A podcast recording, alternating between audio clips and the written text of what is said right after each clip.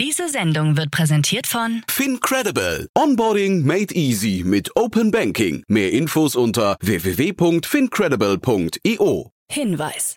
Startup Insider übernimmt keinerlei Haftung für die Richtigkeit börsenrelevanter und unternehmensbezogener Daten.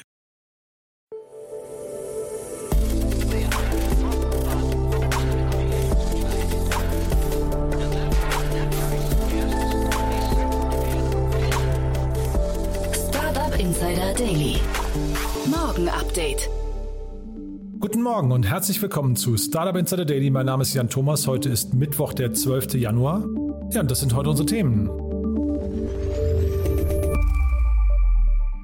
Bolt und Konto mit riesigen Finanzierungsrunden. Neufund geht endgültig offline.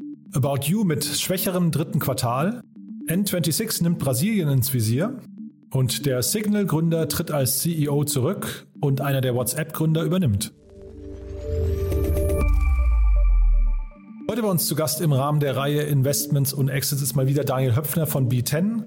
Ja, und wir hatten ein richtig cooles, ziemlich ausführliches Gespräch über drei sehr unterschiedliche Themen.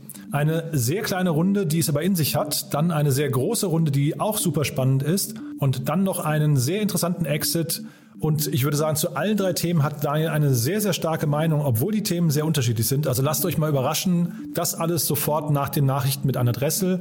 Wie immer kurz der Hinweis auf die weiteren Folgen heute. Um 13 Uhr ist bei uns zu Gast Katrin Alberding. Sie ist Co-Gründerin und Co-CEO von Kenby. Und das hat es mir echt angetan, das Gespräch, denn man muss sagen, Katrin löst mit ihrem Team ein ja wirklich riesengroßes Problem. Es geht um den Pflegemarkt und irgendwie hat Kenby geschafft, dort ein sehr nachhaltiges und ich finde auch total durchdachtes Konzept aufzubauen. Die wachsen unglaublich schnell, haben jetzt gerade eine Finanzierungsrunde abgeschlossen in Höhe von 23,5 Millionen Euro.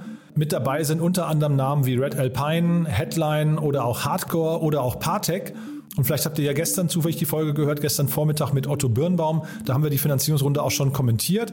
Aber es ist wirklich ein tolles Gespräch und ich kann euch versprechen, es lohnt sich. Man kann relativ viel darüber lernen, wie man einen Markt mit verkrusteten Strukturen, der von sehr viel Bürokratie durchdrängt ist, äh, aufbrechen kann. Man kann aber, finde ich, auch lernen, wie man ein dezentrales Team aufbaut. Das Unternehmen hat mittlerweile 300 Mitarbeiter, obwohl es erst gerade zwei Jahre alt ist. Das muss man sich auch mal vorstellen.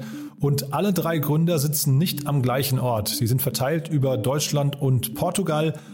Ja, also ihr seht schon, ich habe da wirklich viel Spaß gehabt und deswegen mein Tipp, da nachher reinzuhören. Und um 16 Uhr solltet ihr natürlich auch wieder reinhören, denn dann begrüßt meine liebe Kollegin Nina Weidenauer mal wieder drei junge Unternehmen im Rahmen der Reihe Junge Startups. Ja, und auch da gibt es dieses Mal wieder besondere Gäste. Zum einen geht es um das Thema koreanische Hautpflege. Dann geht es um das Thema Demokratisierung von Venture Capital und es geht um einen intelligenten Krypto-Guide. Also drei coole Themen und ihr wisst ja, ich bin ein großer Fan dieser Reihe. Nicht nur, weil ich da mal kurz Pause habe, sondern vor allem, weil diese jungen Unternehmen, die dort antreten, wirklich jedes Mal so richtig Feuer haben und es macht richtig Spaß dazu zu hören. Die sind ja alle noch im Welteroberungsmodus und äh, ja, also dementsprechend viel, viel Fantasie, aber es macht wirklich Spaß und steckt an. Also von daher um 16 Uhr reinzuhören lohnt sich auf jeden Fall auch. So, damit genug der Vorrede. Jetzt noch kurz die Verbraucherhinweise, dann an Adresse mit den Nachrichten und dann Daniel Höpfner von B10 mit, wie gesagt, drei sehr coolen Themen. Also von daher viel Spaß. Werbung Hi, hier ist Nina aus dem Content-Team von Startup Insider. Vielleicht hast du es ja schon gehört, wir haben endlich neben unserem Hauptkanal Startup Insider nun auch separate Kanäle für unsere verschiedenen Formate eingerichtet. Wenn du zum Beispiel nur unser tägliches Nachrichtenupdate Startup News hören möchtest, kannst du ab jetzt ausschließlich den Startup News Kanal abonnieren. Gleiches gilt für Investments und Exits, Startup Spotlight und alle anderen Formate, die zukünftig kommen werden. Die volle Ladung Startup Insider, also alle Formate, gibt es natürlich weiterhin hier auf dem Hauptkanal. Also, um die einzelnen Kanäle zu abonnieren, besuche jetzt startupinsider.de/slash insider. Wir sehen uns auf deinem Lieblingskanal. Startup Insider Daily. Nachrichten. Neufund geht endgültig offline. Die Crowdfunding-Plattform Neufund hat das Aus der Plattform verkündet.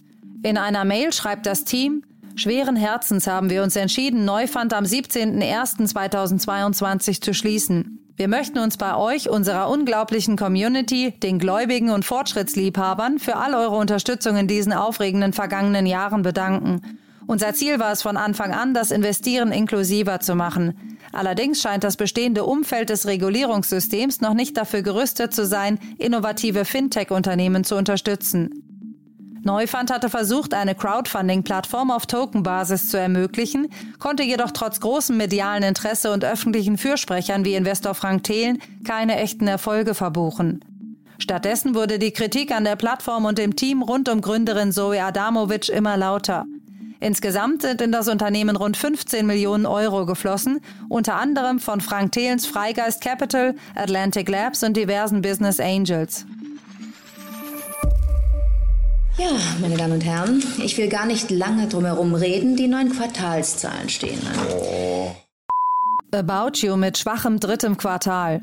Der aus dem Otto-Konzern hervorgegangene Online-Modehändler About You hat seine vollständigen Ergebnisse des dritten Quartals 2021 bekannt gegeben. Das erst seit dem letzten Jahr an der Börse gehandelte Unternehmen erwirtschaftete im dritten Quartal 2021 einen Unternehmensumsatz von 512,5 Millionen Euro, was ein Plus von rund 48 Prozent im Vergleich zum Vorjahr bedeutet. Zugleich hat sich das bereinigte EBITDA des Unternehmens von minus 14,2 Millionen Euro auf 30,5 Millionen Euro erhöht. Unternehmenschef Tarek Müller zeigte sich dennoch optimistisch und sagte der DPA, wir sind sehr zuversichtlich, die für das Geschäftsjahr 2025-2026 angestrebte Marke von 5 Milliarden Euro Umsatz zu erreichen. N26 will in Brasilien 300 neue Jobs schaffen. Nachdem wir bereits gestern über die Kryptopläne der Neobank berichtet hatten, folgen nun weitere Details zur Expansion im brasilianischen Markt. Hier ist das von Valentin Stall von Maximilian Thayenthal gegründete Unternehmen bereits seit drei Jahren aktiv. Nachdem man in Brasilien keinen Bankpartner finden konnte, hatte sich N26 entschieden, eine eigene Banklizenz zu beantragen, die dann vor etwa einem Jahr von der brasilianischen Zentralbank gewährt wurde. Laut einem Bericht des Branchenmagazins Finance Forward soll das brasilianische Team noch in diesem Jahr um rund 300 Personen vergrößert werden. Dabei solle jeweils rund die Hälfte auf das Tech-Team und auf den Geschäftsbetrieb entfallen.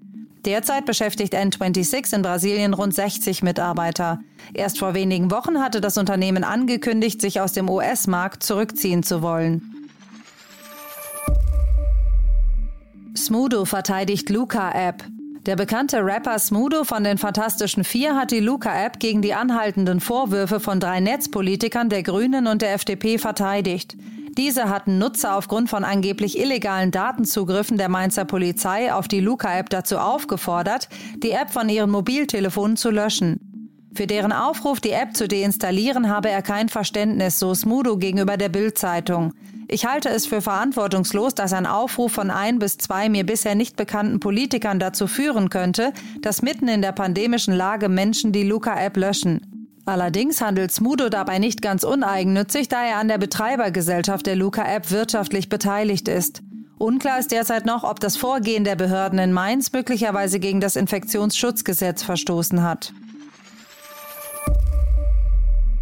Gründer der Kryptobörse Binance soll zu den reichsten Menschen der Welt gehören.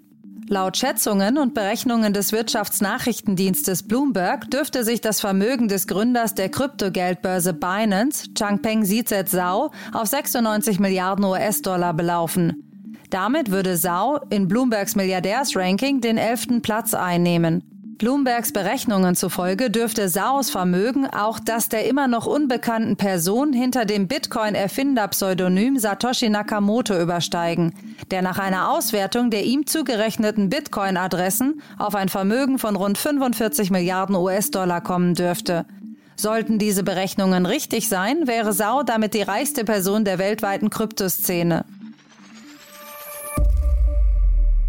Bukele will Bitcoin City mit Vulkanenergie versorgen. Nayib Bukele, der Präsident El Salvadors, verfolgt die Umsetzung seiner Bitcoin-Strategie weiterhin konsequent.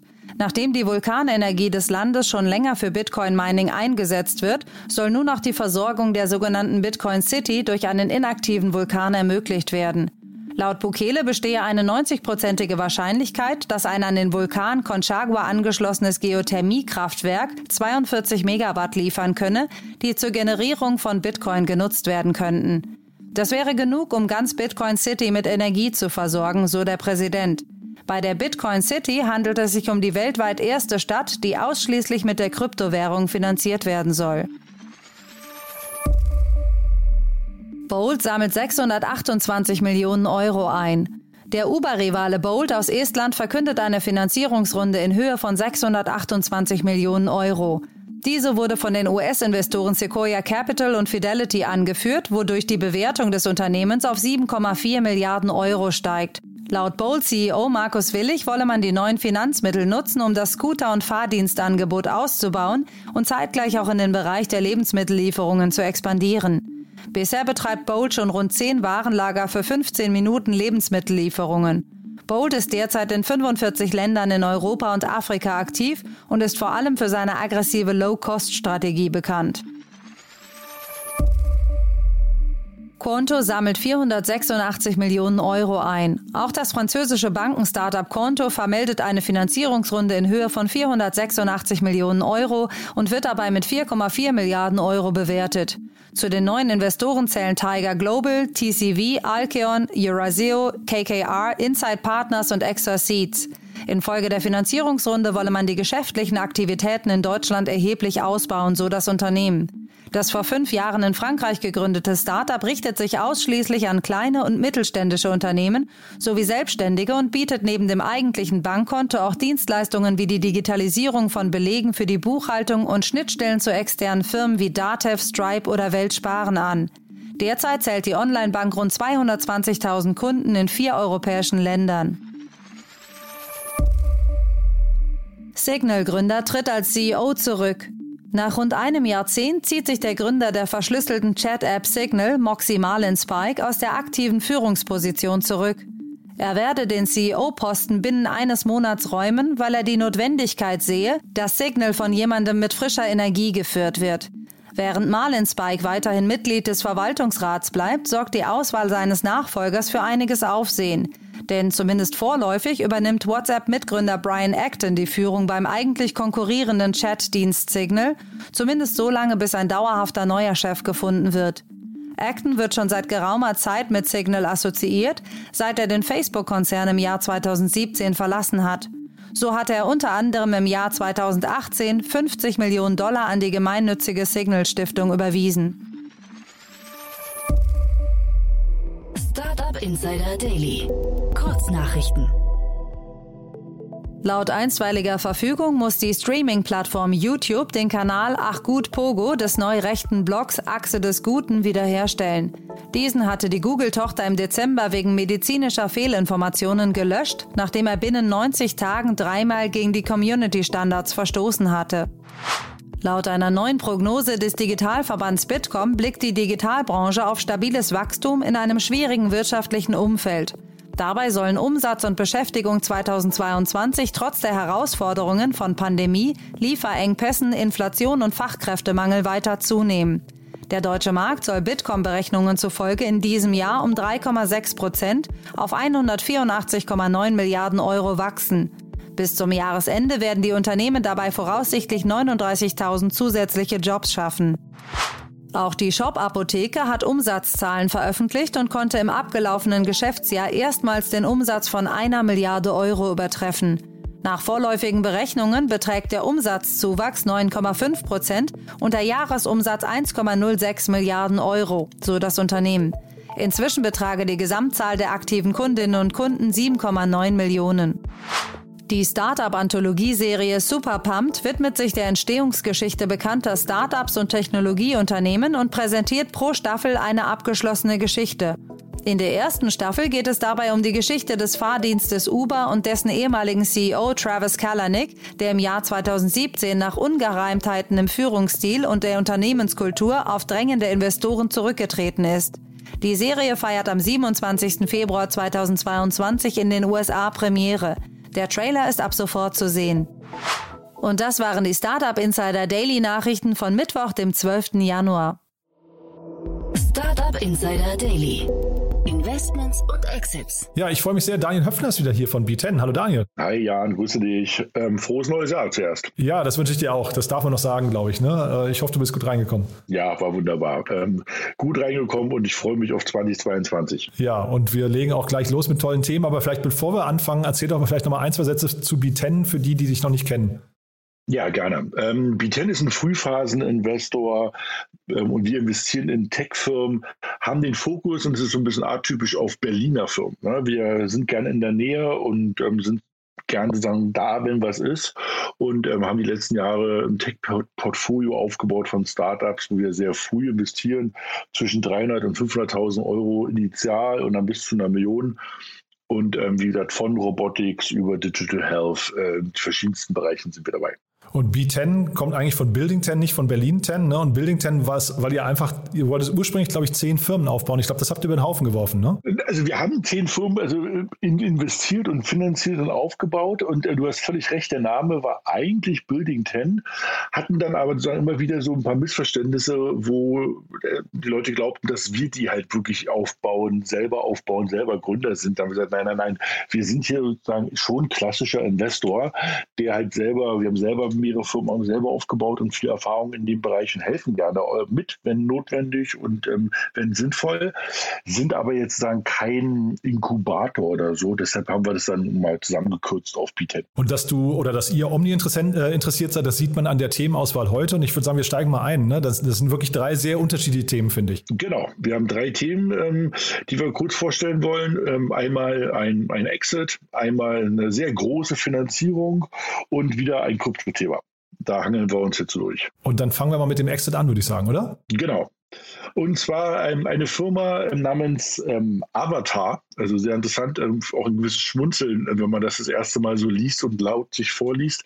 Ähm, wichtig ist, dass bei Avatar in der Mitte Watt steht. Ne? Also es geht um Energie und die wurden ähm, gekauft von Tado. Tado, Münchner Startup, ähm, auch schon ja, schon ein paar Jahre unterwegs, ist sozusagen kein ganz frisches Startup mehr, aber durch sehr, sehr gut gewachsen die letzten Jahre, haben die Wiener Firma Avatar übernommen.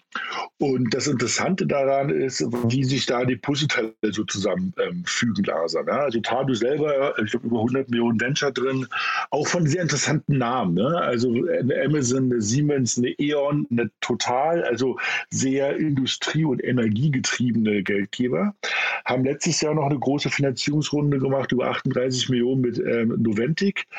Ähm, die werden die wenigsten kennen, weil es kein typischer VC ist, sondern eine Smart Metering Firma. Was heißt Smart Metering?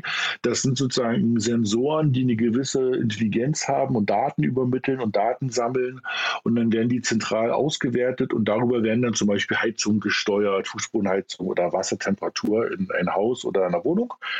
Und wenn man das jetzt hier zusammen ähm, vor seinem geistigen Auge zusammenpackt, wird es halt ganz interessant, ne? weil du halt sagst eben, ähm, du hast auf der einen Seite ähm, eine Firma namens Tado, ähm, die sagen ein End-User-Brand aufgebaut haben mit mehreren hunderttausend Kunden, die da zu Hause ihre Heizung steuern.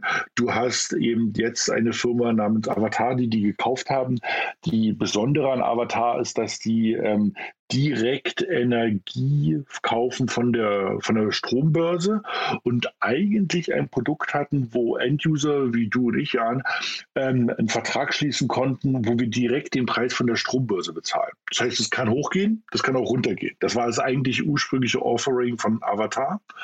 Und, ähm, und jetzt sieht man noch eben ähm, der ähm, Großinvestor der letzten Runde bei Tado Noventic mit dem Smart Metering und die Altinvestoren mit E.ON und Total aus dem Energiebereich, hast du halt also so ein intelligentes Netzwerk, wo sozusagen meine Heizung äh, intelligent von dem Tado-System remote aus dem Rechenzentrum gesteuert wird und zum Beispiel der Geschirrspüler oder die, die Waschmaschine vielleicht nicht abends um sieben oder um acht angeht, wenn alle gerade ihre Stromverbraucher anmachen und Computer, Fernsehen, ähm, abwaschen, heiß duschen, sondern vielleicht ähm, einfach um zwei. Ja, oder der Tesla in der Garage von Mama oder Papa ähm, wird halt nicht um acht geladen, wenn die von Arbeit kommen, wo sozusagen eine große Last im Netz ist, sondern eben früh um vier bis um sieben. Und das wird dann schon ganz spannend, weil wir natürlich, das ist die Basis für ähm, sozusagen das Energienetz der Zukunft und das Energienetz der Zukunft ist halt sozusagen auch die Basis für das ganze Thema Green Energy, regenerative Energien und so weiter.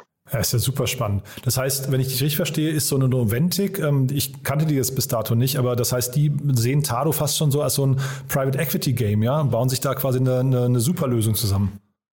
Ja, aber interessant ist natürlich, also ich kenne Noventic jetzt auch von innen sozusagen jetzt nicht, wie groß die sind, aber wenn man da äh, mal mit einer entsprechenden ähm, Fantasie rangeht, hat man eigentlich alles zusammen, um wirklich jetzt eine, einen wirklich großen Player zu bauen. Und eben ähm, vielleicht ist das genau die Fantasie von Tado, ähm, zu sagen, wir haben den Zugriff auf die Strombörse komplett automatisiert, wir haben die User und wir haben die Smart Metering Systeme.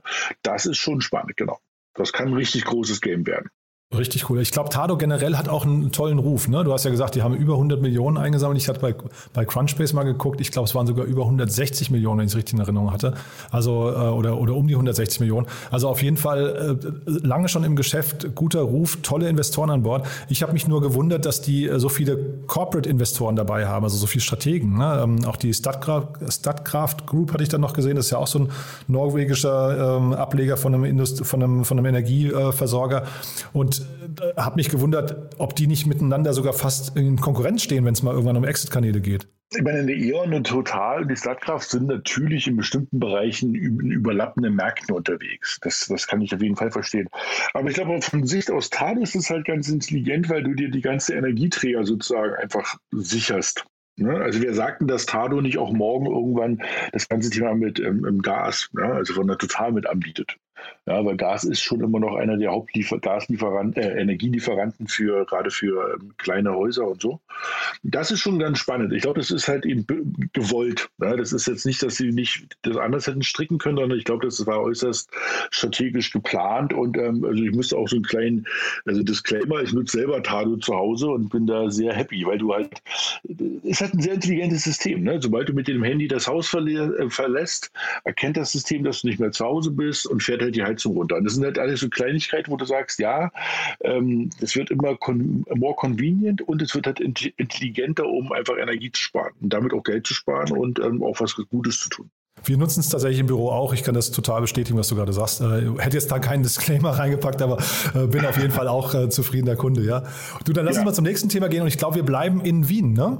Ja, das ist ganz spannend. Ich muss auch von schmunzeln. Also ähm, normalerweise, ich will jetzt den Wienern um Gottes Willen nicht Unrecht tun, gibt es natürlich selten so große Runden jetzt. Ne? Also jetzt kommt wirklich so, wo ich ganz schön geguckt habe. Also äh, Go Student, äh, auch aus Wien, völlig richtig, hat eine 300 Millionen ähm, Series D ähm, ähm announced und haben von ähm, Prosos aus den Niederlanden ähm, unter Telekom und Softbank und Tencent, also irgendwie alle großen, ähm, also Unicorn-Baker, nennen wir es mal, ja, ähm, sind dabei, ähm, auf einer 3 Milliarden Runde 300 Millionen aufgenommen und haben jetzt in Summe über 500, also 590 Millionen Euro aufgenommen. Das sind halt echte Summen, wo du sagst, das sind jetzt hier äh, äh für zentraleuropäische Verhältnisse einfach wirklich ähm, sehr ordentliche Finanzierungen.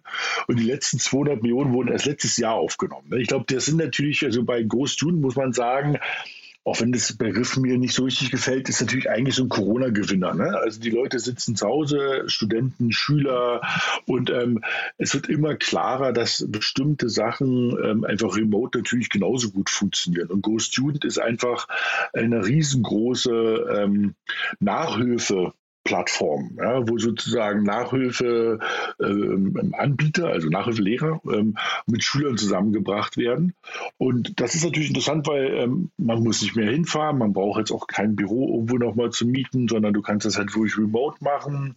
Ähm, die Tools und Toys sind heute so gut. Ne? Du hast überall Kamera, du hast Breitband, du kannst auch interaktiv mit Whiteboard-Sachen machen. Und das ist natürlich echt spannend. Ne? Und ähm, also wie gesagt, 300 Millionen aufgenommen, 3 Milliarden Bewertung. Ähm, es gab noch mehr solche Zahlen, die beeindruckt waren. Über 20 Standorte, mehr als 15.000 Nachhilfelehrer, 1,5 Millionen Nachhilfestunden pro Monat. Und für eine Zahl fand ich sehr spannend, die auch in der Pressemitteilung nochmal referenziert war. Und zwar bei den Nachhilfestunden gab es letztes Jahr ein Wachstum um den Faktor 10x. Ja, also also das ist ja jetzt nicht von 100 Stunden auf 1000 Stunden, was auch schon mal eine Leistung ist, sondern von, von scheinbar 150.000 Stunden pro Monat auf 1,5 Millionen Stunden pro Monat. Also da, da, da kannst du schon langsam die Nullen zählen bei solchen Zahlen, wo du echt überlegst, das sind jetzt echte, echte Summen, ja, und das ist echt viel. Nee, ich wollte nur sagen, der Felix Oswald war schon ein paar Mal bei uns zu Gast hier. Jedes Mal quasi, wenn, wenn die eine Runde hatten oder die haben auch Akquisition getätigt, haben wir kurz darüber gesprochen. Und äh, ich finde ihn super, aber ich musste auch sagen, von Anfang an, ich hatte, also ich war total verblüfft, auch schon bei den letzten Runden, wie groß Ghost Student ist. Ich habe das nicht gesehen und das ist, glaube ich, hinterher ist das ganze Wachstum auch dieser wirklich brachialen Execution äh, zuzuschreiben, oder? Also das ist natürlich ein Execution-Thema. Ich will jetzt nicht von Glück reden, weil irgendwie Glück kommt zu den Tüchtigen, wie man immer so schön nennt. Das heißt, die werden einfach viel gemacht haben. Aber es ist natürlich trotzdem erstmal Rückenwind, was da gerade passiert. Also ich habe selber ähm, zwei schulpflichtige Töchter. Da da sieht man eben das, wie gerade dieser, die ganze neue Welt von digitaler Nachhilfe oder digitales Lernen jetzt wirklich ganz brutal einfach sozusagen Einzug hält. Und ähm, da waren Sie am richtigen Ort. Ähm, und ich gebe dir aber recht, man sieht diese, also bei vielen diesen, dieser E-Learning Anbieter oder auch, auch, auch so Riesenfirmen sieht man das teilweise nicht. Also ich glaube, Amboss war bei euch auch schon mal gewesen. Ähm, das ist halt auch so eine Firma. Also die, die, die kennst du halt außerhalb dieses, dieses dieser Nische. Ähm, bei Amboss ist es ja das ganze Bereich ähm, Studenten der Medizin kennt man die einfach nicht, weil du sagst, noch nie gehört. Und dann kommt dann irgendwie raus, ja, mehrere Zehntausend dort und mehrere hunderttausend User dort. Und ähm, das ist halt echt beeindruckend. Und ich glaube, da muss man auch sagen, also ähm, bei Go Student, äh, also Go Go, ja, also das kann doch richtig groß werden. Ich glaube, das ist noch lange nicht irgendwo ähm, erreicht. Also weil das ist halt ein globales Thema und ähm, auch, auch bei uns in Deutschland, bei den Schülern und Schülerinnen, das ist halt wirklich erst der Anfang. Also ich glaube, da wird noch viel, viel mehr kommen mit ähm, Remote und interaktiven Lernen und virtuelle Klassenräume und so. Das ist schon cool. Hm. Wie gesagt, ich bin auch total beeindruckt, äh, was die machen. Ähm, hier in Deutschland gibt es Cleverly vom, äh, vom Frederick Hardcourt, heißt er, glaube ich, ne? der, der, der Gründer von äh, äh, ehemals hier Make You Sexy, ähm, der ja mittlerweile auch ein, ein ähnliches Modell hier in Deutschland verfolgt. Die starten, glaube ich, auch ganz gut durch, war auch schon hier im Podcast. Ähm, aber ich tue mich ein bisschen schwer mit diesen Bewertungen, muss ich sagen. Also drei Milliarden, weil, also du, du, wie gesagt, ich finde das grandios, was sie hier erreicht haben, aber trotz dieser 1,5 Millionen Nachhilfeeinheiten im Monat. Und ich glaube, Felix hat mir damals erzählt, die haben relativ starke Login-Effekte, weil sie ein Sales-Team haben, das sehr sehr kontinuierlich eben Subscriptions ähm, äh, verkauft. Ne? Also die, du, du buchst ja hier nicht eine Stunde, sondern du gewinnst quasi einen Haushalt oder ein El äh, gewinnst die Eltern, gewinnst die Schüler als, als Nachhilfe. Ähm, ähm, äh, Kunden, als, als, als Nachhilfeeinheiten verkaufst du die und äh, hast letztendlich hast du hinterher ähm, dauerhaften Revenue. Das heißt, dass der steigt, ist glaube ich klar. Es sei denn, es kommt irgendwann eine totale Kehrtwende jetzt mit Corona oder sowas. Das finde ich, das finde ich nachvollziehbar. Aber was verdienen die daran? Weißt du, da, sagen wir mal, so eine, so eine äh, Unterrichtseinheit kostet vielleicht 20 Euro. Dann hast du einen, einen Umsatz von 30 Millionen, also einen Außenumsatz von 30 Millionen im Monat. Ne? Und ich finde, ein, also was, was bleibt dann bei denen hängen, sagen wir mal äh, mutmaßlich 25 Prozent, ja, dann bist du halt irgendwie bei einem, bei einem Innenumsatz von ganz grob 100 Millionen im Jahr. Rechtfertigt das eine Bewertung von drei Milliarden? Ich kann es nicht sagen. Äh, die werden natürlich auch in so eine Bewertung, man nennt es also schon reinwachsen müssen. Ne? Also ähm, auf der anderen Seite darfst du halt eine Sache nicht vergessen. Also Stand heute sind es natürlich Nachhilfelehrer die dort sitzen auf der anderen Seite und ähm, in kleinen Gruppen agieren. Wer sagt aber nicht, dass eben in zwei, drei Jahren ähm, auf der anderen Seite halt irgendwann mal ein Avatar sitzt, der zumindest die, die, die, Basics ähm, von des Pythagoras vielleicht einfach mal schon mal erklären. Und die Fragen danach kommt dann wirklich ein Mensch. Ne? Das heißt, ich glaube, da ist halt viel, viel ähm, Idee und Raum für Fantasie und Technologie. Ja, wobei die Story kennen wir natürlich von Uber auch, ne? So ist ja Uber auch groß geworden mit dieser Börsenstory, dass da irgendwann die autonomen fahren. Klar. Wobei ich, also ich bin bei dir, hier ist es wahrscheinlich greifbarer noch und auch äh, also tatsächlich näher in der Zukunft als bei Uber damals, ne? Also ich glaube, da, da, da geht viel. Du kannst inter, also du kannst international wachsen, du kannst mit weiteren Fächern wachsen. Also ich weiß gar nicht, ob sie jetzt schon alle Fächer anbieten, aber du kannst sozusagen in Fächern wachsen. Ich glaube, du kannst in verschiedensten Alterssegmenten wachsen, ja, also sei es jüngere, als sei es auch ältere. Und du musst halt eine Sache Sache ähm, sehen. Ähm, ich bin zwar jetzt kein Profi im Bereich ähm, Nachhilfe, aber ich weiß, dass eben der ganze Bereich Nachhilfe, auch, ich sage mal jetzt in Anführungszeichen lächelnd, der Offline-Bereich, so diese Studienkreis und was es alles so gibt, die waren schon immer ein Private Equity Game. Da waren schon immer große, große Private Equity Companies drin, weil du genau was du gesagt hast, wenn du dort halt so jemand gewinnst, hast du dort erstmal mehrere tausend Euro Ticket ja, den du sozusagen mit so einem Kunden, den du da gewinnst. Und das ist schon interessant. Und die bleiben teilweise auch mehrere Jahre. Das heißt, du hast da wirklich einen hohen Customer Lifetime Value. Und eben ähm, jetzt in der, in der, in der alten Welt ähm, sowas wie Studienkreis hatte ähm, sowas wie Aurelius, große Private Equity Companies, halt auch die schon immer gekauft und verkauft. Also deshalb glaube ich, kommen da auch große Summen gerade rein in den Bereich. Und Gostjun, der Felix hat mir auch damals erzählt, sie versuchen immer früher anzufangen und dann bis zum Studium eben zu begleiten. Das heißt dann, also wenn sie wirklich so eine Vertrauensmarke aufbauen, wo dann die Eltern vielleicht eben auch eine dauerhafte Zahlungsbereitschaft haben, was ja im Nachhilfebereich wahrscheinlich der Fall ist, dann äh, kann ich mir schon vorstellen, sind die vielleicht auch der Partner irgendwann mal für zehn Jahre oder so, ne? Genau, das glaube ich auch. Also das, ähm, ich, das heißt, wie du richtig gesagt hast, wenn man da sehr früh es schafft, ähm, so Login-Effekte zu generieren und ähm, also es sind ja zweierlei, wenn man mal ehrlich ist. Also so, so, so Nachhilfe hat ja zwei Aufgaben. Die eine Aufgabe ist es natürlich, den Schüler sozusagen ähm, ähm, zu verbessern in Leistungen und Verständnis. Es gibt aber noch einen zweiten Grund, ähm, und zwar ist das natürlich ein gewisses äh, gutes Gefühl für die Eltern. Ja, weil die Eltern nicht die Zeit haben, sich hinzusetzen mit den Kindern, kaufen sie die Nachhilfe und fühlen damit, dass sie sagen, okay, sie haben was gemacht. Das ist natürlich ein ganz wichtiger Punkt, weil dieses Gefühl kannst du natürlich über mehrere Jahre entwickeln. Also es ist, ist sehr spannend. Ich finde die Runde auch beeindruckend groß. Ich muss aber auch sagen, also 10x, also auf dieser Basis zu wachsen, ist aber auch erstmal, was man schaffen muss. Das ne? mache ich mit also, Execution. Ähm, Wahnsinn. Genau. Ja, ne? total krass. Und wir wollen jetzt nicht das Fass aufmachen, Bildungssystem an sich, ne? weil da gibt es natürlich auch nochmal Rückenwind, äh, muss man sagen. ja, also du, du lachst als, als äh, Vater von zwei ja. schulpflichtigen Kindern, aber ich würde sagen, in dem Moment ist es halt natürlich auch nochmal so eine Misere. Solange die nicht gelöst ist, sind natürlich so, ähm, also da ist Großjun nicht nur Corona-Gewinner in Anführungszeichen, sondern eben vielleicht auch noch äh, Umstandsgewinner, ne? Da hast recht. Man, vielleicht muss man das sogar viel breiter sagen. Und also, ich glaube, ähm, mit dem Corona-Thema, dass es halt viel normaler ist, das jetzt remote zu machen. Ich glaube, vor drei, vier Jahren war es noch so, dass du gesagt hast, hier Nachhilfe, da musst du halt hier um die Ecke gehen zum Studienkreis. Heutzutage ist es halt so, okay, du sitzt halt von Rechner. Ne? Du, und dann hast du ja noch ein Thema mitgebracht, dass wir uns jetzt hier nicht äh, zu lange in Wien aufhalten. Wir wollen noch einmal kurz nach Schweden, ne? Genau, wir, wir gehen noch einmal äh, da, wo es kühl ist. Ähm, ähm, und haben ein Kryptothema. Und zwar ähm, heißt ähm, die Firma Another Block. Ähm, die haben gerade 1,2 Millionen Seed-Runde aufgenommen. Ähm, Erstmal kurz, was machen die und danach sozusagen, wer hat investiert und warum ist das halt ganz spannend. Also was machen die? Die bringen das ganze Thema Musikrechte und Musikrechte und Royalty Management auf die Blockchain. Nun ist ja zurzeit irgendwie quasi Punkt, Punkt, Punkt auf die Blockchain. Also man kann alles Mögliche auf die Blockchain bringen, das stimmt. Da macht es aber zumindest aus meiner Perspektive ultra viel Sinn. Ich will auch gleich mal zwei, drei Worte dazu sagen. Investiert haben halt eben einmal ich sag mal, ein klassischer Frühphasen-VC ähm, J12, aber vor allem hat investiert der, der, der Gründer von Candy Crush und der Gründer von Stardoll. Also sozusagen ähm, Leute, die halt sehr stark in diesem Entertainment-Ökosystem, glaube ich, mit einem echten Namen versehen sind und, glaube ich, so manche Tür aufmachen können. Das ist schon sehr, sehr spannend. Und jetzt zu sagen, warum ist das so interessant? Ähm, ähm, wir reden wieder mal sozusagen von der Blockchain, wir reden wieder mal von NFTs. Und NFTs sind ja sozusagen ähm, Non-Fungible Tokens, also sozusagen einmalige Tokens, nennen wir es mal, ne? wie so ein Musikstück. Und eben das Interessante daran ist, dass man sich sehr einfach vorstellen kann, dass jedes Musikstück, was ähm, da draußen existiert, als sozusagen NFT, also als ein, als ein digitales Recht auf dem Blockchain abgelegt ist.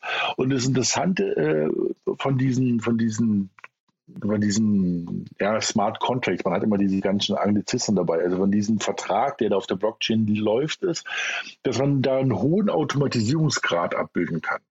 Soll bedeuten, dass man ganz einfach so programmieren kann, diesen Smart Contract des Musikstückes, dass immer, wenn dieses Musikstück eben bei einem Streaming-Dienstleister läuft, hinten 0,1 Cent einfach an den Künstler überwiesen werden.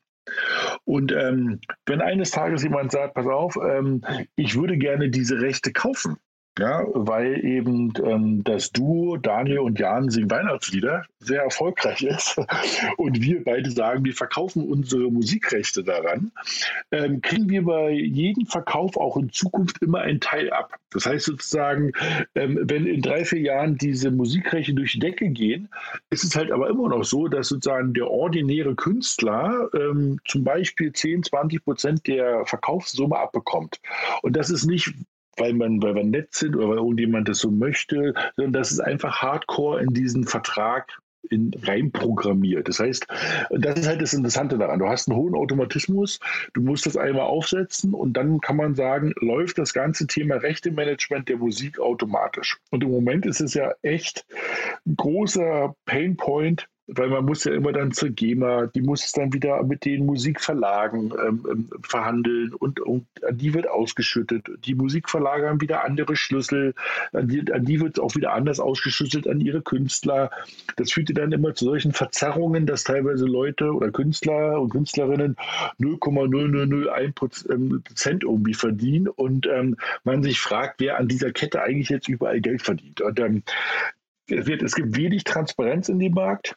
Es gibt quasi, wenn man das jetzt mal irgendwie überlegt, wie ist das handelbar? Gibt es eigentlich keine, gibt es keine Plattform, wo Musikrechte gehandelt werden? Das ist jetzt alles unter der Hand ähm, von, von irgendeinem Musikverlag zum anderen Musikverlag. Und solche Digitalisierungsthemen führen natürlich dazu, dass da Transparenz reinkommt und meistens führt natürlich Transparenz zu, ein, zu einem faireren Marktgleichgewicht und damit hoffentlich auch zu mehr Ausschüttung an Künstler.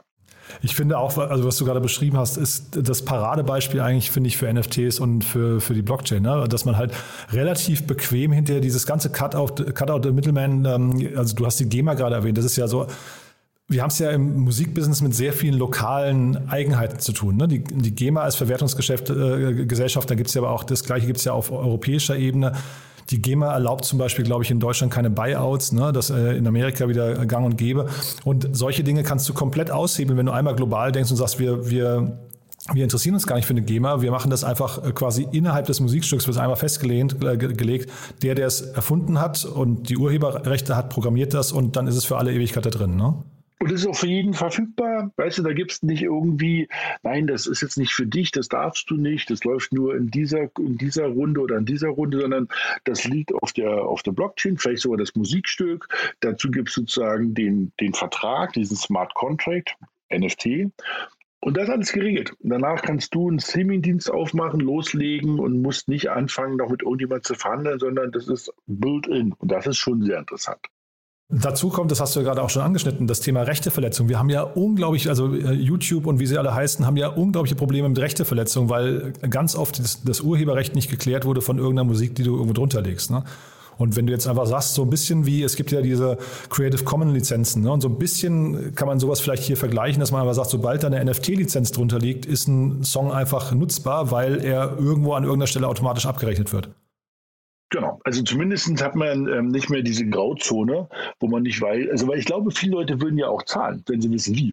Ne? Also das, Problem ist ja nur eben, dann darf man bei den Jingles nur zehn Sekunden und nicht länger. Und ach, das ist ja alles so, wo du sagst, das ist doch alles, vielleicht will man ja einfach mal länger machen. Ähm, ich, ich würde ja auch dafür zahlen. Problem ist nur, wo, wo schicke ich es denn hin, das Geld? Ja? Und, ähm, und das, ich glaube, das wird, führt zu viel Transparenz und das hat das Potenzial, wirklich einen großen Markt zu disrupten und mit viel Kraft da mal was Neues zu machen. Ja, und apropos disrupten, wen disrupten die jetzt alles? Also wir haben jetzt die Mittelmänner, die rausgenommen werden, das finde ich, also oder potenziell rausgenommen werden könnten, das finde ich total logisch. Also wir haben theoretisch, die, da gibt es ja Verlage, da gibt es Labels, da gibt es die GEMA und so weiter.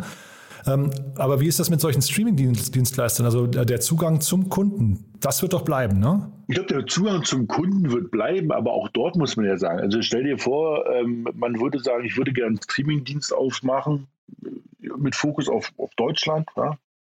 Wenn man, wenn man das als Kernland definiert. Das kriege ich doch gar nicht hin. Da fange ich doch jetzt an, mit jedem Verlag zu verhandeln, mit jeder, mit der GEMA zu verhandeln, mit internationalen GEMAs zu verhandeln. Das ist doch eigentlich eine Markteintrittsbarriere, die so hoch ist, dass man das nicht hinkriegt. Ne? Und ähm, wenn es solche Plattformen gibt, die so einen hohen Automatisierungsgrad haben, führt es natürlich auch zu höheren Wettbewerb bei den Spotifys der Welt, ja, um mal ein Beispiel zu nennen. Und ich glaube, da geht es, also mir zumindest geht es jetzt weniger darum, ähm, ob man jetzt 9,99 Euro zahlt oder 9 Euro. Ich würde mich halt eher freuen, wenn sozusagen hinten, also auf der anderen Seite, einfach mehr ankommt. Ja? Also ähm, ich glaube, jeder kennt so ein bisschen diese Kalkulation was bei Artists hinten ankommt und das ist teilweise erschreckend wenig. Und da muss man sagen, da wäre es schon gut, wenn es da mal ein bisschen Wettbewerb gibt, dass eben ähm, dort einfach mehr bei den Künstlern und Künstlerinnen anbleibt, äh, also hinten rankommt. Nee, bin ich, bin ich total bei dir. Und ich äh, vielleicht nochmal ganz kurz zu den Investoren. Ich habe vorhin, als, als du mir geschickt hast, worüber wir sprechen, ich, bin ich tatsächlich bei Stardoll äh, hängen geblieben und habe versucht mal, äh, also die, die, kennst du wahrscheinlich auch, ne? Die waren ja mal richtig groß. Man hat aber von denen lang nichts mehr gehört. Und ich, äh, die waren auch so ein bisschen, glaube ich, fast dodgy, so ein bisschen in der, in der dunklen Ecke, weil sie halt, glaube ich, einen relativ starken, äh, so ein bisschen Verruf, dass sie, dass sie äh, junge Menschen, junge Nutzer ausnutzen und denen das, das Geld aus der Tasche ziehen. Ne? Aber man hat von denen nichts mehr gehört, ne? Hm, also ich kenne sie auch nicht mehr. Also damals war es natürlich ein riesengroßer Hit eine Zeit lang, ähm, aber ähm, ich glaube, sie gibt es immer noch. Ja, inwieweit die wirklich noch eine Relevanz haben, weiß ich nicht. Aber der Gründer wird erstmal viel Erfahrung haben beim Aufbau von solchen Plattformen. Ne? Also ich glaube, das war schon ein großer Erfolg. Also auch wie viel, wie viel User der akquiriert hat. Ich glaube, das war über eine Viertelmilliarde. Ja, das war total krass damals, ja. Also wenn ich sage damals, wir reden jetzt so wahrscheinlich so zehn Jahre her, ne, gefühlt. Ich weiß es nicht mehr genau. Ähm, ja. Aber das gleiche auch mit Candy Crush. Also ich wollte eigentlich nur sagen, das sind so zwei Unternehmen, die eigentlich so in Verruf stehen, Nutzern, die, die äh, äh, weiß nicht, Euros aus den Taschen zu, gezogen zu haben, mit irgendwelchen so halb, halbseidenen Tricks. Und das wollte ich nur mal sagen, das passt mir eigentlich fast hier nicht so richtig, äh, weil das ganze Ding hat so ein gutes Grundfeeling, wie wir es gerade besprochen haben. Und dass dann so zwei Leute dabei sind, die eigentlich aus einer anderen Ecke kommen, hm, das finde ich so ein bisschen, ja. weißt du, was ich meine? Ja, ich verstehe, was du meinst ja, ich meine, sie waren natürlich auch, ich meine, ich will sie jetzt gar nicht der verteidigen oder irgendwelche Partei ergreifen. Sie waren, glaube ich, ähm, einer der ersten, die halt das ganze Thema Monetarisierung von digitalen Gütern gemacht haben. Ne? Also ich glaube, ähm, auch über Klingeltöne. Also heutzutage würdest du auch sagen, Gottes Willen, das war alles irgendwie Raubrittertum. Auf der anderen ja, Seite auch, sagen, also, auch, Entschuldige, das war es auch. Ja, ja, ja, also ich habe auch welche gekauft. Ja. und, und da natürlich wird sich im Nachhinein manchmal gefragt haben, warum der jetzt gerade irgendwie zwei Euro oder vielleicht waren es sogar noch Mark irgendwie für irgendeinen komischen Klingelton oder irgendeinen verrückten Frosch ausgegeben hast. Aber das ist so ein bisschen wie halt Jahre später in irgendwelchen Spielen, ne, wo du dann eben sagst, ähm, du spielst irgendein Mobile-Spiel und, und nur um schneller zu sein, kaufst du dir jetzt hier irgendwelche super Tränke, Kräfte, Schwerter und bezahlst dafür 5 Euro. Ähm, also ich will es nur, ich will, ich will es nicht verteidigen. Da gab es Sachen ne, nach dem Motto Kinder das Geld aus der Tasche ziehen. Das ist irgendwie auf jeden Fall ähm, also grenzwertig oder eben eigentlich verboten oder scheint, sollte verboten sein. Auf der anderen Seite waren sie die Pioniere bei dem Thema äh, Monetarisierung im Internet. Und ähm, ich glaube, das sind so ein bisschen da, wo, da, wo Licht, Schatten vielleicht auch. Ne? Also ähm, ich, aber ich bin da auch kein Profi, was da genau vorgefallen ist. Es sind nur zwei Gründer, die, glaube ich, äh, viel Erfahrung haben bei dem Aufbau von solchen wirklich großen Communities. Weil ich glaube, also Stardol erinnere ich mich noch, ich glaube, mehr als eine Viertelmilliarde Spieler, das ist schon verrückt. Und Candy Crush, also zumindest eine Zeit lang hat man ja irgendwie, wenn man irgendwo in, in der Bahn stand, ihr glaubt, die ganze Welt spielt Candy Crush. Genau. Also über genau. so diese bunten Dinger gesehen. Nee, also wie gesagt, ich wollte es jetzt auch gar nicht verurteilen. Ich wollte nur sagen, das ist mir so ein bisschen hängen geblieben, als ich finde, dieses ganze Thema haben wir gerade schon ausführlich besprochen. Ich finde das super. Ja, und das, das fühlt sich richtig gut an da, da bricht was auf vielleicht. Dann sind jetzt zwei dabei, die halt so ein kleines Fragezeichen von mir bekommen, aber das muss auch gar nichts heißen. Vielleicht ist es schon zu lange her und wir wollen da jetzt auch nicht äh, äh zu nachtragend sein und wir wissen es auch gar nicht im Detail. Ne? Das ist einfach nur, die, die haben so ein kleines Stigma. Ne? Ja, ja, das stimmt, genau. Also meine ähm, Candy Crush, also die, ich glaube, die waren ja auch die ersten, die wie wild bei Facebook mit Spielen angefangen haben, ne? War das nicht? Ja, Farmville und Candy Crush, glaube ich, zusammen, ne? Ja, die, ja, ja, äh, Und das war ja so ein frühes Investment von Klaus Hommels. Da war ich damals schon beeindruckt, wie früh der, der diesen Trend auch erkannt hat, ja. Ähm, also auch, auch ganz spannend. Naja, aber du, anyhow, also äh, ich glaube, das Thema an sich, wenn es die jetzt hier nicht lösen, lösen es andere, weil ich glaube, das ist erstmal, glaube ich, mega logisch, was die hier aufsetzen, ne? Genau, ich glaube auch. Also genau wie du gesagt hast, ähm, das wird gelöst werden. Ähm, wer jetzt ähm, der, der, der, ob es da auch einen gibt es, sei auch hingestellt. Ja, vielleicht wird es auch mehrere Anbieter geben für bestimmte Nischen. Aber ich glaube, die Zeit ändert sich ähm, zum, also ich glaube, zum Vorteil der Künstler. Also man muss ja auch sagen, dass wir hatten, glaube ich, schon ein paar Mal ja Themen, ähm, die immer wieder in diese, nennen wir es mal, Creator-Community irgendwie so reinspielen, dass sozusagen so diese ähm, Personen, die halt Sachen erstellen, ja, also sei es physische, sei es virtuelle, sei es also Autoren, Künstler, Sänger, Musiker. Ähm, es gibt immer mehr davon und ähm, immer mehr entsteht dort eine richtige Industrie. Und diese Industrie braucht halt dann doch wieder irgendwie auch mal ganz klassische Sachen wie Abrechnungen und so weiter. Und deshalb ist so Another Block auf jeden Fall ähm, ein, in die richtige Richtung weisend, das ganze Thema mal neu anzugehen, wie werden Musikrechte sozusagen abgerechnet. Aber ich muss auch sagen, ich glaube, das ist noch nicht mal limitiert zu Musikrechten. Es wird noch viel weitergehen. Ja, und ich muss sagen, es macht wirklich total viel Spaß, ähm, dass wir gerade, es bricht ja so eine neue Zeit, so ein neues Zeitalter. Ne? Dieses ganze Web 3.0 ist ja irgendwie eine komplette neue Welt, die mit einer Brachialität hier um die Ecke kommt. Das macht total Spaß, sich damit zu beschäftigen, finde ich. Also es ist äh, super, dass wir das jetzt gerade erleben. Habe ich vor zwei Jahren nicht kommen sehen, muss ich sagen sagen. Also da bin ich auch völlig bei dir. Also wir sagen auch immer wieder im Freundeskreis, es hat so ein bisschen das Gefühl wie 1999. Wir sind ja auch so alle so ein bisschen älter, so in den 40ern und hatten das sozusagen alles schon erlebt, äh, 99, dass man wirklich ähm, so, so eine Aufbruchsstimmung und das Wichtige ist, so komisch das mal klingt, ins Ungewisse. Ne? Also du weißt nicht genau, wo das hingeht. Du weißt nur, das ist spannend. Und ähm, da passieren halt Sachen, die sind einfach nicht so vorgegeben, sondern da passieren wirklich völlig neue Sachen. Und man muss auch sagen, wir haben natürlich auch Glück mit Berlin, weil so viele, also ich will nicht sagen, wir sind das Epizentrum, das sind wir leider nicht, aber wir sind ein wichtiger Player auf jeden Fall in Europa bei dem ganzen Thema ja, Web 3.0. Es gibt verschiedenste große Firmen, auch hier viel ähm, Brain-Kapazität in Berlin, die in dem Bereich aktiv ist. Das ist echt schön, ja. Nee, total. Also man kann sich wirklich mal wieder trauen, Dinge neu zu denken und die können, also ja, sagst du, sagst du richtig, finde ich, ungewiss ausgehen, aber allein der kreative Prozess macht total viel Spaß. Ich glaube, das ist jetzt so ein bisschen auch die Analogie zu, zu früher, ne? Genau. Da, da, bleiben wir dran, Daniel. Also hat mir großen Spaß gemacht. Haben wir jetzt ein bisschen ausführlicher gesprochen, aber ich finde, es waren auch, also alle drei Themen waren es wert und ich finde, du hast das auch super erklärt. Also vielen Dank für deine Zeit. Danke, danke. Und ja. ähm, wir hören uns bis bald. Ja. Bleib gesund. Ja, ebenso. Ich freue mich aufs nächste Gespräch. Danke, Daniel. Ne? Ciao. Werbung Hi, ich bin Paul, Product Manager bei Startup Insider und hier, um dir kurz unser Podcast-Verzeichnis vorzustellen. Mit einer wachsenden Liste von bereits über 10.000 Episoden ist unser Podcast-Verzeichnis die größte Sammlung deutschsprachiger Podcasts rund um die Themen Unternehmertum, Technologie, Digital Marketing und mehr. Nutze jetzt die verschiedenen Filter, um Podcasts zum Beispiel nach ihrem Themenschwerpunkt, Gästen oder Erscheinungsdatum zu sortieren, damit du genau das findest, was dich interessiert. Also, wenn das was für dich ist, dann besuche jetzt ganz einfach unsere Plattform auf startupinsider.de slash insider. Tschüss. Startup Insider Daily, der tägliche Nachrichtenpodcast der deutschen Startup-Szene. Das war Daniel Höpfner von B10 und damit sind wir durch für heute Vormittag. Ich hoffe, es hat euch Spaß gemacht und wie immer die Bitte, empfehlt das gerne weiter entweder an Freunde, Bekannte, Arbeitskolleginnen oder Kollegen, an Menschen aus eurem Familienkreis oder an Menschen, die vielleicht Lust haben, sich mal mit der Startup-Szene zu beschäftigen. Dafür schon mal vielen Dank und natürlich auch die Bitte, eine kurze Bewertung auf Spotify. Das wäre total nett, denn das hilft uns natürlich auch beim Spotify-Algorithmus so ein bisschen nach oben zu kommen. Wir haben festgestellt, wir haben die meisten Hörerinnen und Hörer momentan noch nicht auf Spotify, sondern auf anderen Kanälen und wollen das gerne zumindest ein bisschen ändern. Von daher vielen Dank für eure Unterstützung. Damit tut ihr uns einen großen Gefallen und ja, und ansonsten freue ich mich, wenn wir uns nachher wieder hören. Um 13 Uhr geht es hier weiter, wie gesagt, mit Katrin Alberding, der Co-Gründerin und Co-CEO von Canby. Da geht es um ein richtig krasses Pflegeunternehmen, das den Markt gerade aufrollt, 23,5 Millionen Euro eingesammelt hat. Und ja, wie gesagt, man kann sehr viel lernen, ist ein tolles Gespräch geworden.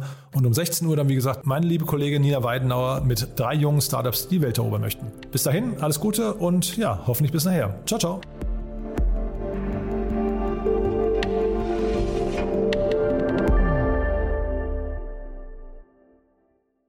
Diese Sendung wurde präsentiert von Fincredible. Onboarding made easy mit Open Banking. Mehr Infos unter www.fincredible.io.